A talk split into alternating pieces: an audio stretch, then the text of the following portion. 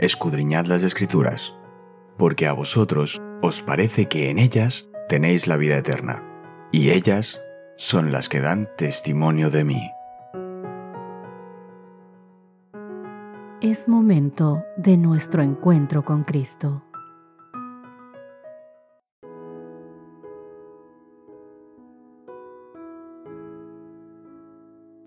Hola, hola, ¿qué tal queridos amigos? Bienvenidos sean todos ustedes a este nuestro encuentro diario para el estudio de la Biblia, en esta ocasión con el resumen de lo que fue nuestro estudio de esta semana con el título Bendito el que viene en el nombre del Señor. Nuestro texto base lo encontrábamos en el Salmo 118, el verso 22 y 23. La piedra que desecharon los edificadores ha venido a ser la piedra angular. Obra del Señor es esto, es una maravilla a nuestros ojos. Mis queridos amigos, al ser a la vez oraciones de Cristo y oraciones acerca de Cristo, los salmos ofrecen una revelación única de la persona y el ministerio redentor de Cristo como aquel que es Dios con nosotros, como dice Mateo capítulo 1 verso 23. Jesús es Dios con nosotros en las angustiantes oraciones de abandono y sufrimiento. Es Dios con nosotros en el clamor por justicia y liberación. Jesús es Dios con nosotros al no abandonarnos a nuestra perdición y desesperación, sino que nos muestra el camino victorioso de la fe. Se hizo por nosotros sacerdote y Rey eterno a fin, queridos amigos, de salvarnos a nosotros de la perdición eterna del pecado.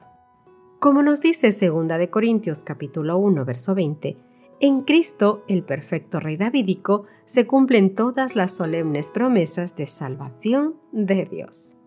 ¿Sabes? La escritora Ellen White describe como agudeza la unidad de Cristo con la humanidad.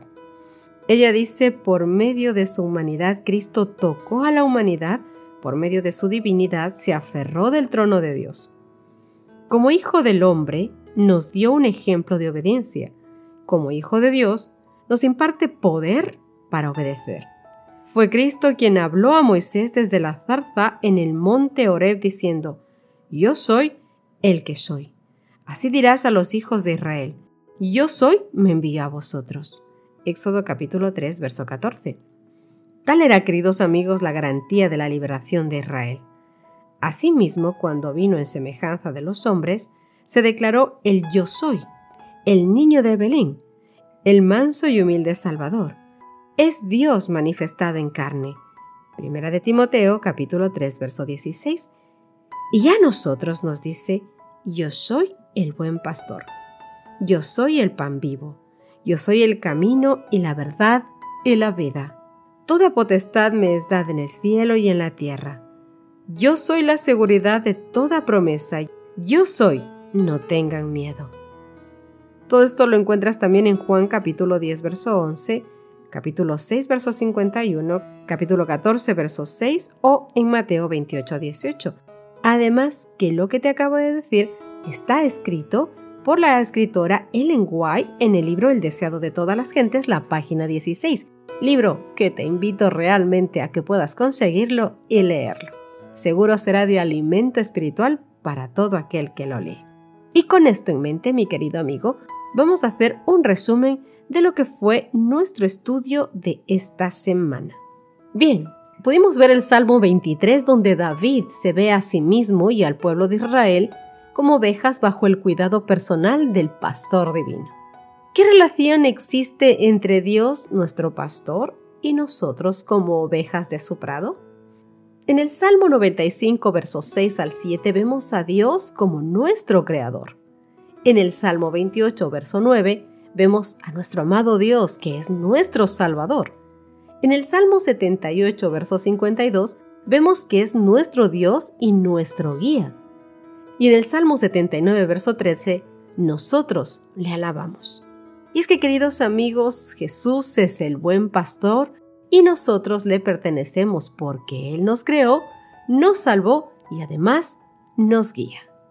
Cuando entramos en una relación íntima con Él, reconocemos su voz y formamos parte de su rebaño. Juan capítulo 10 versos 4 al 5 y el verso 16. En el Salmo 22, en cambio, vimos al Mesías sufriente. El Salmo 22, querido amigo, es una predicción de los sufrimientos del Mesías. Se cumplió exactamente en la crucifixión de Jesús. A pesar del rechazo de su pueblo y del sufrimiento al que fue sometido, Dios convirtió a Jesús en piedra angular del templo espiritual. Si nos dejamos caer sobre esta piedra, seremos quebrantados y alcanzaremos salvación. Pero si la rechazamos, seremos desmenuzados por ella y estaremos irremediablemente perdidos. Lucas capítulo 20 versos 17 al 18. A través del Salmo 89 y el 132, vemos al Hijo de David. Dios hizo un pacto con David y lo declaró primogénito, es decir, el mayor entre los reyes de la tierra. Salmo 89, verso 27, y además prometió bajo juramento que la descendencia de David se sentaría para siempre sobre el trono de Israel. Salmo 89, versos 3 y 4. Sin embargo, mis queridos amigos, Dios rechazó a su ungido y le quitó el reino. ¿Por qué? La parte humana del pacto fracasó. Como siempre, queridos amigos, nosotros somos los que no cumplimos con el pacto. Siempre es la parte del ser humano la que falla. Míralo en el Salmo 132, los versos 11 y 12. Sin embargo, mi querido amigo, Dios mantuvo su pacto, su parte siempre es intocable. Salmos 89, versos 30 al 37. Él nunca deja de ser Jesús es el Hijo de David, el ungido, y se ciñó para siempre la corona real. Él es Rey eterno, como pudimos ver en el Salmo 2. En la resurrección, Dios declaró a Jesús su único engendrado. Esta expresión indica que Jesús asumía el pacto davídico y se convertía en el Rey eterno. Salmos capítulo 2 versos 8 al 12. Satanás había deseado usurpar el trono, acusando a Jesús de ser un rey injusto, pero a partir de la resurrección, Jesús se sienta nuevamente en el trono de Dios. Y una vez demostrada la falsedad de las acusaciones, Jesús es adorado en el cielo y en la tierra, a la espera de la destrucción final del pecado y la rebelión. ¿Cómo es el reino de Jesús? el reino de Jesús, según el Salmo 2, verso 9 y el 89, verso 13, es fuerte, es un reino fuerte. Quebranta con vara de hierro, es justo y además misericordioso a la vez. Salmo 89, verso 14. Y no solo eso, es protector para sus súbditos, como nos dice el mismo Salmo 89 en el verso 18. Y además, mis queridos amigos, Jesús no solo es rey, es el sacerdote celestial. Un juramento establece a Jesús como rey y un juramento lo establece como sacerdote. Salmo 132, verso 11 y el Salmo 110, verso 4. Sabemos que los levitas eran los sacerdotes en el pueblo de Israel y Jesús, como miembro de la tribu de Judá, estaba excluido del sacerdocio. Sin embargo, Dios mismo declaró sacerdote según un misterio superior y anterior al sacerdocio levítico que podemos ver en Hebreos capítulo 7 versos 14 al 15. ¿En qué aspectos es superior el sacerdocio de Jesús? Déjame que te diga, todo esto está en el libro de Hebreos, el capítulo 7 y el capítulo 6. El capítulo 7, verso 21 dice que este sacerdocio se basa en un juramento. En el capítulo 9 del mismo libro de Hebreos, el verso 24, se dice que ejerce su ministerio en el santuario celestial. Hebreos 7, 23 y 24 no está afectado por la muerte. Hebreos capítulo 7, verso 25, su intercesión como sacerdote y salvación es continua. Capítulo 7, verso 26 dice que es perfecto y además compasivo. Hebreos capítulo 6, verso 20, puede representarnos directamente ante el Padre. El Señor Jesús es perfecto en todo, como Rey, como Señor, como sacerdote, como Salvador. porque proveyó todo para que tú y yo podamos ser salvos. Además, bajó esta tierra a revestirse de humanidad para que en todo lo que nosotros fallamos, Él pudiese ser salvador y vencedor. De esa forma, sus méritos podrían revestirnos a nosotros y por sus méritos y por su gracia, el Padre nos libra y nos da salvación, porque ve los méritos de su Hijo y por ellos podemos ser aceptos al Padre y volver a tener una unión entre el cielo y la tierra, porque solamente Jesucristo y su nombre es el único intermediario entre Dios y los hombres, creando así un puente por el que el hombre puede nuevamente entrar en contacto con el cielo.